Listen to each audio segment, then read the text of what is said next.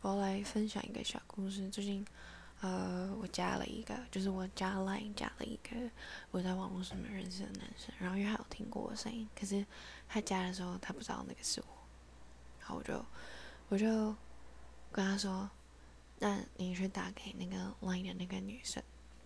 然后看看看看是不是就是他是谁这样，然后。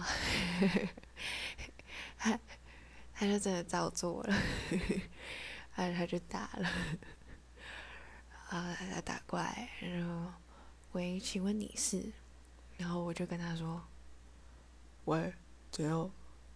然后他就吓到了，嘿嘿嘿，然后他就把电话马上挂掉，然后我心想啊，操塞，他一定他一定被吓死，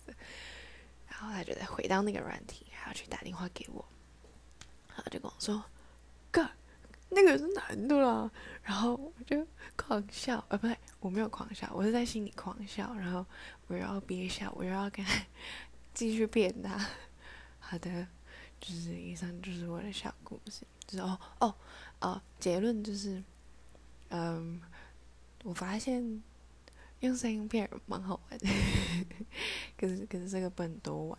大家可以试试看。怎么样把声音压很低？这边教大家一个小方法，就是只要你把你的发声位置压到